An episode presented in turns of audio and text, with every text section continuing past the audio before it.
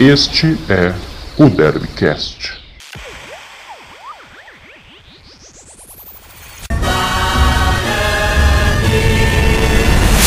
Fala torcedor bugrino, estamos chegando aqui com mais um Derbycast. Eu, João Marcos Carneiro, estou de volta aqui ao lado. Quer dizer, não ao lado, mas é distancialmente, onlineicamente, separados, mas juntos, Eduardo Martins.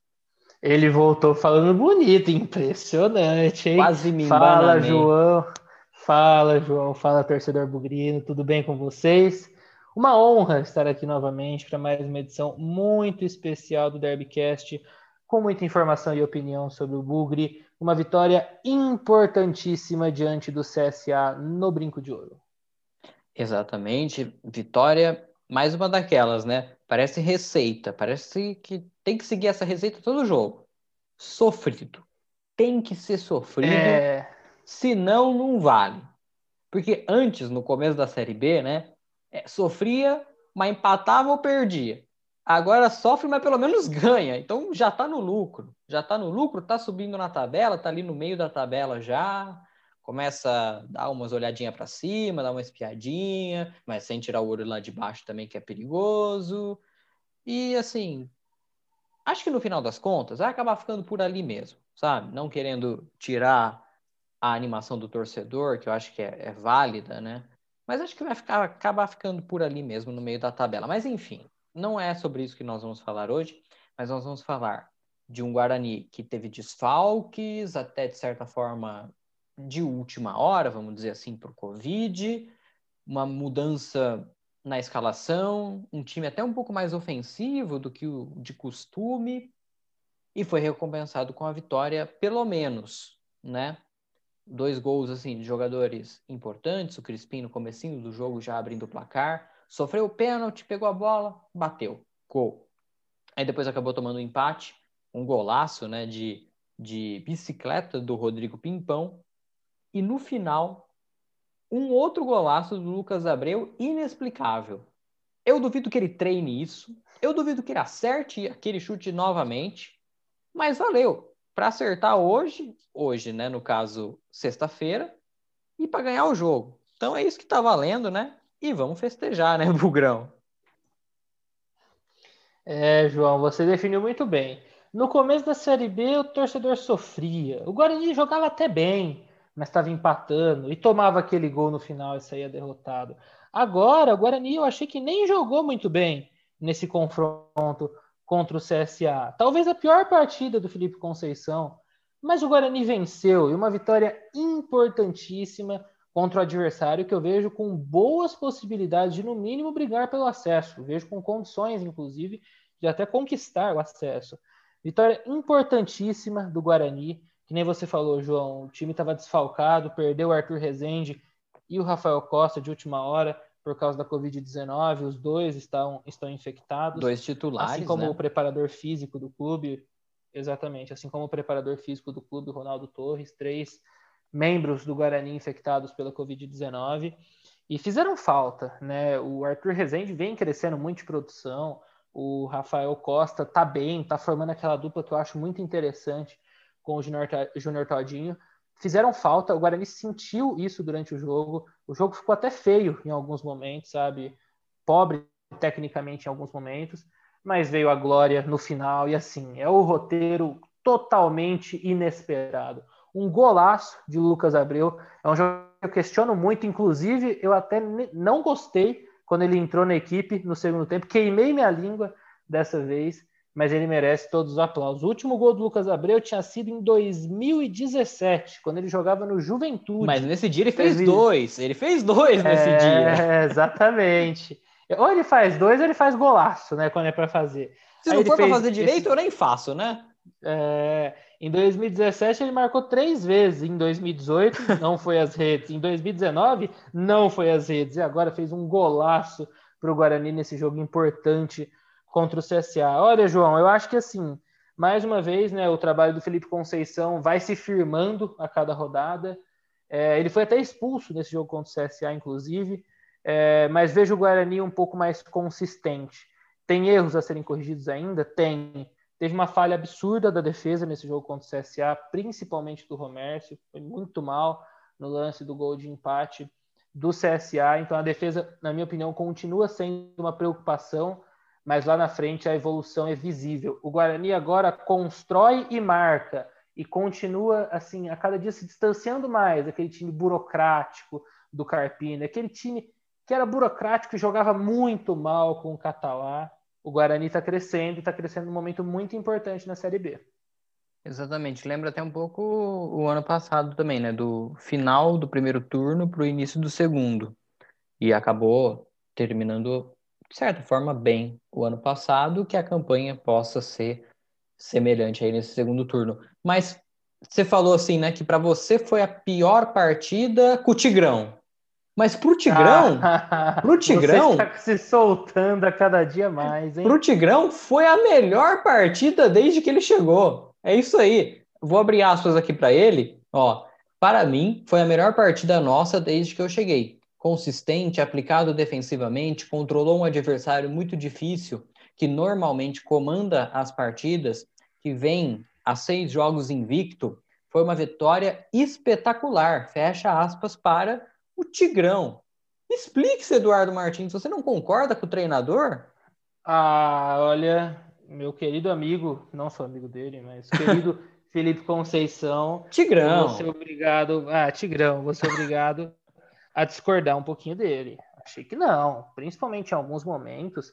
É, lógico, acho que o mérito do Guarani foi não sofrer com o CSA, isso realmente. Não sofreu com o CSA. Mas, por exemplo, eu vou pontuar duas atuações do Guarani contra Cuiabá e Havaí, principalmente contra o Cuiabá, que foram mais consistentes. Poxa, o Guarani ganhou de um Cuiabá que estava voando e continua muito bem na Série B, sabe? Aquele jogo contra o Havaí foi muito importante também, apesar dos erros né, defensivos em alguns momentos, que o Gabriel Mesquita teve que fazer alguns milagres, mas eu achei que o Guarani foi mais consistente naquele jogo. Nesse jogo contra o CSA, achei que ficou devendo em alguns momentos. É justificável por causa das ausências e ausências de peso, mas ficou devendo em alguns momentos. Porém, o mais importante é a vitória. E a vitória veio, o Guarani está subindo na tabela de classificação da Série B, já soma 24 pontos. A cada dia se distancia mais da zona de rebaixamento, lógico tem que continuar olhando ali para baixo, enquanto não escapar totalmente, não, não tem que pensar em outra coisa na Série B, na minha opinião, sabe? Mas o mérito é, o Guarani está melhorando, o Guarani é cada dia mais consistente, e isso se deve sim aos jogadores, mas principalmente ao trabalho de Felipe Conceição. O Guarani tem o mínimo padrão de jogo, tem uma organização muito interessante. Isso o Conceição merece todos os aplausos. Exatamente, exatamente. Ele não mudou assim é, tanto o jeito de jogar, mas mudou, né? É até difícil de explicar um mudou negócio a postura desse. do time. O Guarani hoje Isso. eu vejo o Guarani muito mais confiante dentro de campo. Os jogadores sabe? sabem é um melhor que, mesmo... que, vai dar certo, né? Que, que vai Sim. acontecer. É, mesmo se começar perdendo um jogo, o Guarani hoje é um time que eu vejo com força, assim, para empatar, para quem sabe buscar uma virada sabe? É um time muito mais forte psicologicamente e mais organizado também. Muitas vezes a gente viu o Guarani desorganizado, principalmente com o Catalá, que foi um trabalho assim muito decepcionante, ficou devendo demais o ex-técnico do Mirassol no trabalho dele no Guarani. E agora com o Conceição é bem diferente. O mérito dele é que ele não, ele não chegou pedindo um monte de reforço, não. Ele está trabalhando com os jogadores da casa, está dando espaço até para jovens, por exemplo, como o Renanzinho, sabe? Então ele merece merece muitos aplausos por essa consistência do Guarani e pelos resultados positivos também. E, inclusive, nesse jogo contra, contra o CSA, João, o Conceição fez uma opção que eu achei até surpreendente, pode-se dizer, porque o Rafael Costa não jogou. E o substituto dele foi o Bruno Sávio. Você pode até falar, ah, o Bruno Sávio então foi o atacante de mais movimentação e o Todinho de centroavante? Não, foi ao contrário. O Todinho jogou aberto, principalmente pelo lado direito, em boa parte do jogo, e o Bruno Sávio ficou mais centralizado na área. O Bruno Sávio não conseguiu render tão bem, sabe? Mas eu gosto muito de ver o Todinho se movimentando. Acho um erro deixar o Todinho muitas vezes preso entre os zagueiros adversários, sabe? Eu, concordo que ele tem que jogar perto do gol, mas ele se movimentando, eu ele acho é mais que um pode, segundo pode atacante, né, demais. do que um centroavante, né? Exatamente. Por isso que eu gosto tanto da dupla Júnior Todinho e Rafael Costa. Acho que eles podem se completar muito bem, porque o Rafael Costa fica mais preso na área e tem aquele faro de artilheiro, sabe? O Todinho pode se movimentar mais, pode ajudar na construção, sabe? Acho isso muito interessante também. Fazendo um paralelo, né? Exagerado, mas é tipo: o Todinho é o Gabigol e o, o Rafael é mais o Pedro, né? Se a gente for pegar assim. Calma. assim. Não, você entendeu o que eu quis dizer. O Gabigol, Entendi, ele é artilheiro, eu estou cornetando gol. você. O Todinho também faz gol, mas o Gabigol... dois são canhotos. É, também. Mas eles se movimentam. E o Pedro e o Rafael são mais jogadores de ficar na área, tem qualidade, mas de mais ficar lá tal e fazer os gols. Enfim. É... Você falou do Renanzinho, né? É a primeira vez que ele consegue ter uma sequência como titular, assim, acho muito importante, né? Acreditar num jogador da base, que assim, o Catalá ele já vinha entrando, já vinha somando minutos no segundo tempo, mas é a primeira vez que ele começa como titular, assim, tendo uma sequência, mais minutos, e acho que isso é interessante, mesmo ainda não tendo feito aquela partida, né?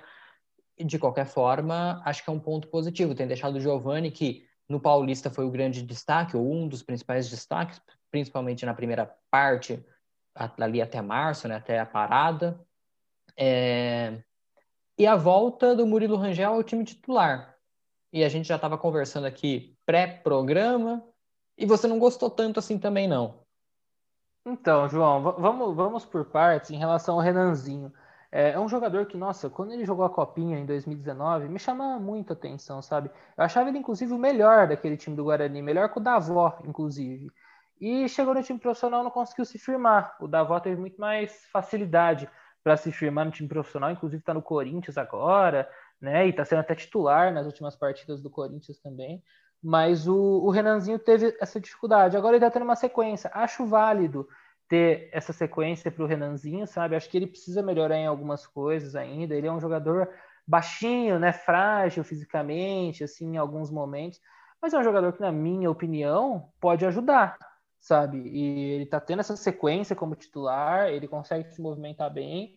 Ainda não foi premiado, assim, decidindo um jogo, isso ainda não, mas vejo ele com condições. Acho ele um jogador bom e, pelo menos para compor elenco, eu vejo ele como um jogador útil, sim. Acho um jogador interessante. E sobre o Murilo Rangel, ele voltou ao time titular do Guarani. Porém, ele jogou um pouquinho mais recuado, João, e aí eu não sei, eu não gostei tanto assim. Lógico, ele e o Crispim se movimentaram muito durante o jogo, sabe, trocando de posição e tal, mas o Murilo Rangel tem que jogar mais adiantado, na minha opinião. Gosto muito dele centralizado, como camisa 10 mesmo, que era o que ele fazia na Inter de Limeira, inclusive, antes de vir para o Guarani. E é, não teve uma atuação brilhante, mas ele não é aquele jogador assim que compromete, que falha, isso não sabe? Ele fez o simples, não é tão a posição dele assim, né? Jogar no lugar do, do Arthur Rezende, mas ele fez o simples, sabe? Então não comprometeu. Pode entregar muito mais? Com certeza. Acho ele um, um, um dos melhores jogadores desse elenco do Guarani, mas ele não comprometeu, sabe? E acho que ele merece mais oportunidades também nessa sequência de Série B. Exatamente. É, é o, o Tigrão, né? Felipe Conceição, ele vê. Tá muito despojado, pode-se dizer. ele vê. Ele tenta encontrar né, um jogador para fazer esse, esse segundo volante ali, né?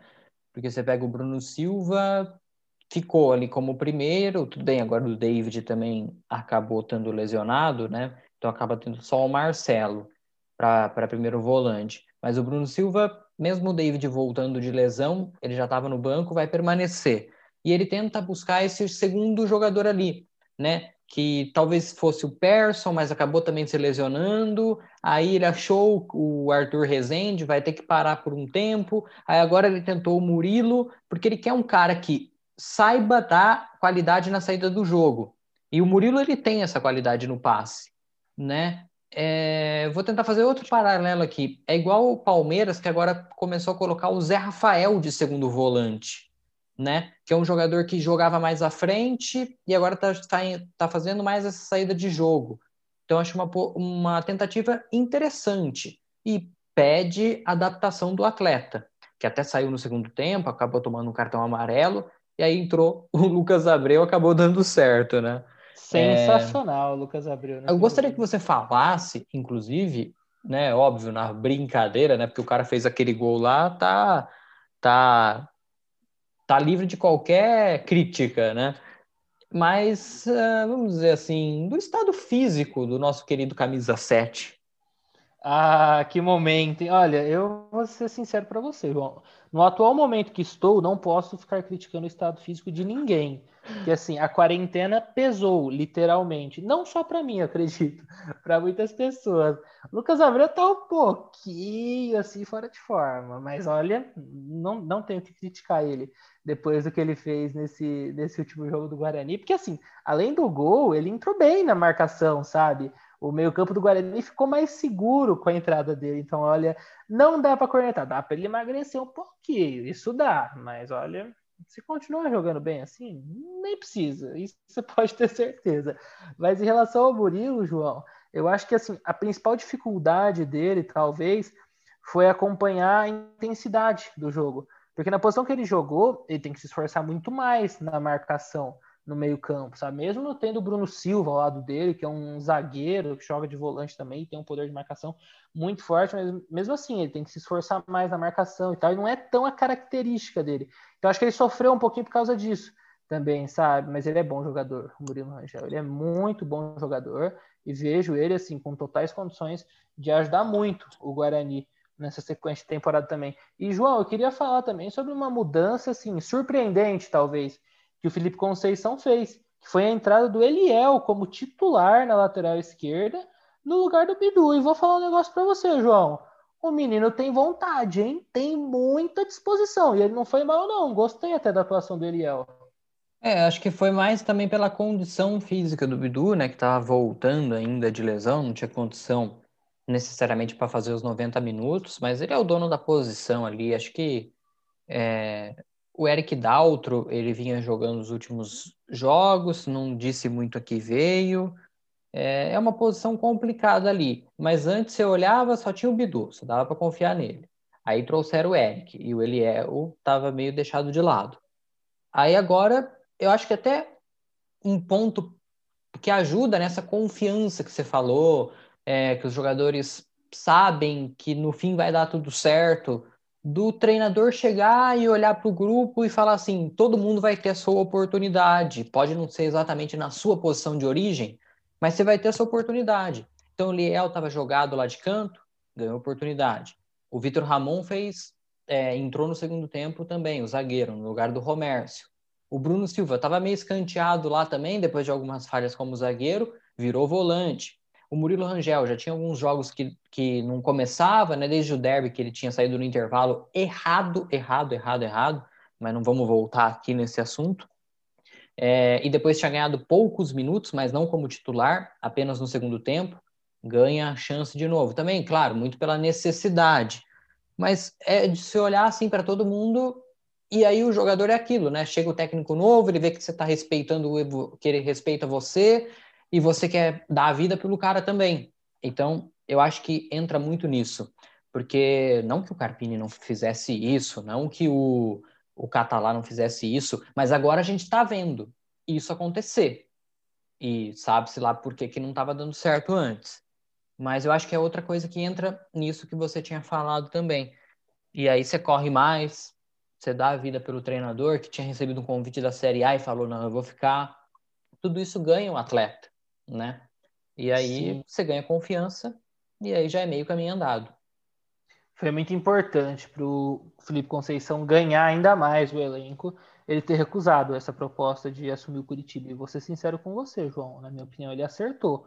Porque eu acho que é melhor ele treinar um time na Série B, que tem condições de fazer uma boa Série B, do que treinar um time que, assim, vai ser rebaixado muito provavelmente. Só se acontecer um milagre, eu acho para o Curitiba não ser rebaixado, sabe? Eu acho uma das equipes mais fracas da Série A, talvez a mais fraca junto com o Goiás, sabe? Então, eu acho que ele fez muito bem de permanecer no Guarani e você vê a evolução do trabalho dele, sabe? Encontrando alternativas, outra alternativa, escalar o Bruno Silva como volante, era algo que nenhum dos últimos treinadores tinha pensado em fazer. Ele fez isso, foi criticado quando fez isso, pegou muita gente de surpresa e o Bruno Silva tá jogando muito bem, sabe? Então, é, na minha opinião, é mais um mérito dele. Ele vai, ele tá recuperando alguns jogadores, jogadores que estavam muito embaixo, sabe? O Bruno Silva, nossa, o torcedor do Guarani não queria nem ver ele na frente. Assim, eu nem tiro a razão do torcedor, porque ele estava muito mal, muito mal mesmo, sabe? Então, é, tem, tem muito mérito do, do, do Felipe Conceição nesse trabalho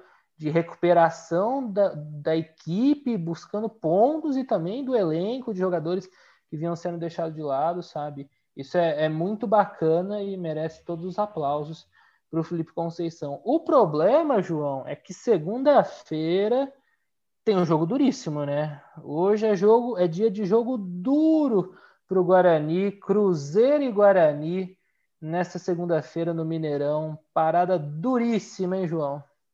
Exatamente. E é confronto direto, né? Há poucas rodadas atrás a gente diria que era um confronto direto pela parte de baixo. E assim, de certa forma ainda é, mas é um, dois times em ascensão, em melhora. O Guarani tem um ponto a mais, 24 contra 23 pontos, querendo dar uma olhada mais para cima.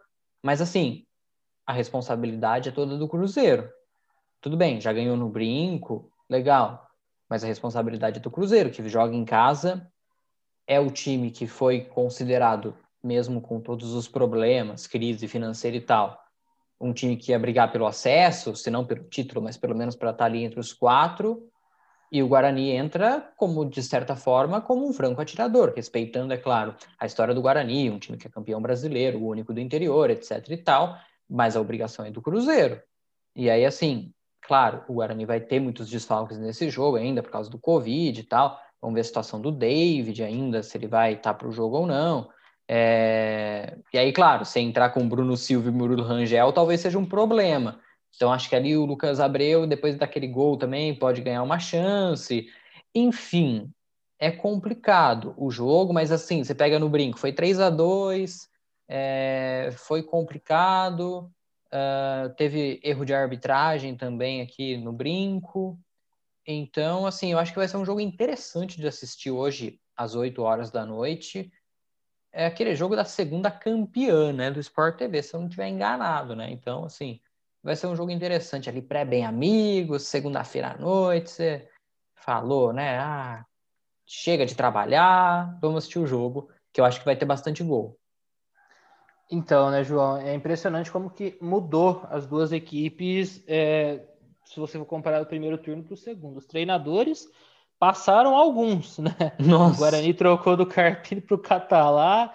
O Cruzeiro estava com o Enderson Moreira, na época que venceu o Guarani aqui em Campinas.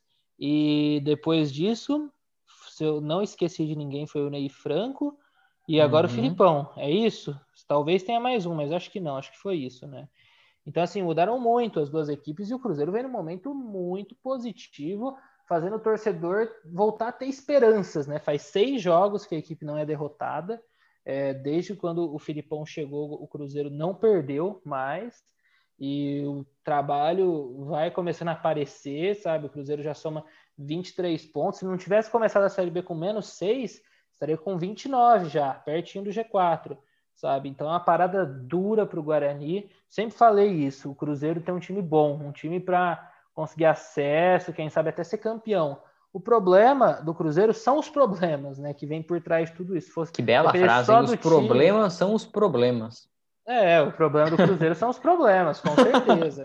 Porque se dependesse só do time, o Cruzeiro estaria lá em cima, na minha opinião sabe? Por trás, problemas financeiros, uma pressão gigantesca de ter caído para a Série B, eh, escândalos e mais escândalos envolvendo o clube por causa de dirigentes que passaram pelo clube. Isso tudo atrapalhou demais o Cruzeiro, mas vem numa recuperação e é um jogo difícil. Acho que assim, se o Guarani trouxer um empate do Mineirão, acho um ótimo resultado, sabe? E é parada dura. E eu imagino que o Felipe Conceição talvez vai entrar com o time um pouquinho mais assim recuado, né? Um time que não vai ser tão ofensivo, pode-se dizer, principalmente por causa da ausência do Arthur Rezende.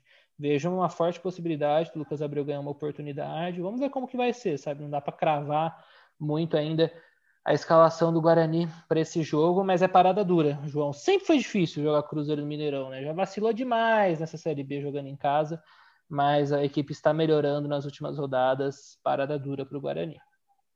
Exatamente. E, e, é uma sequência também assim, né?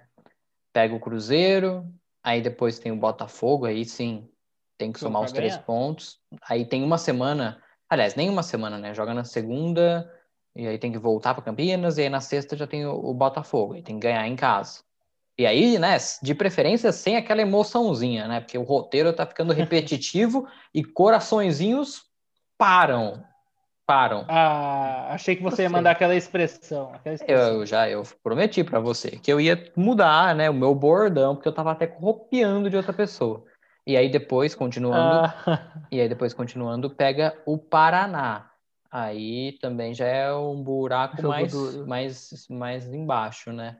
Mas é, é isso, né? São jogos complicados.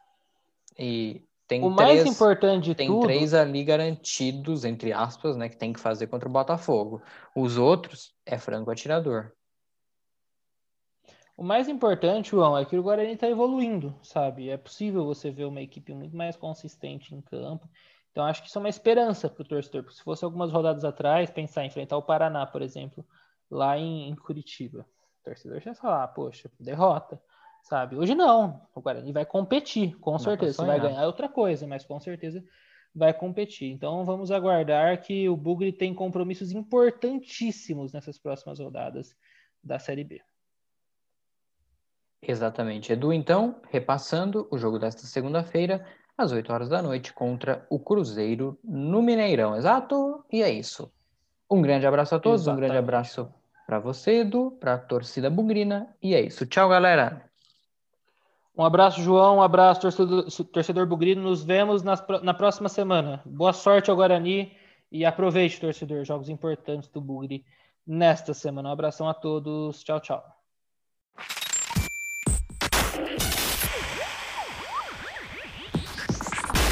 Este é o Derbycast.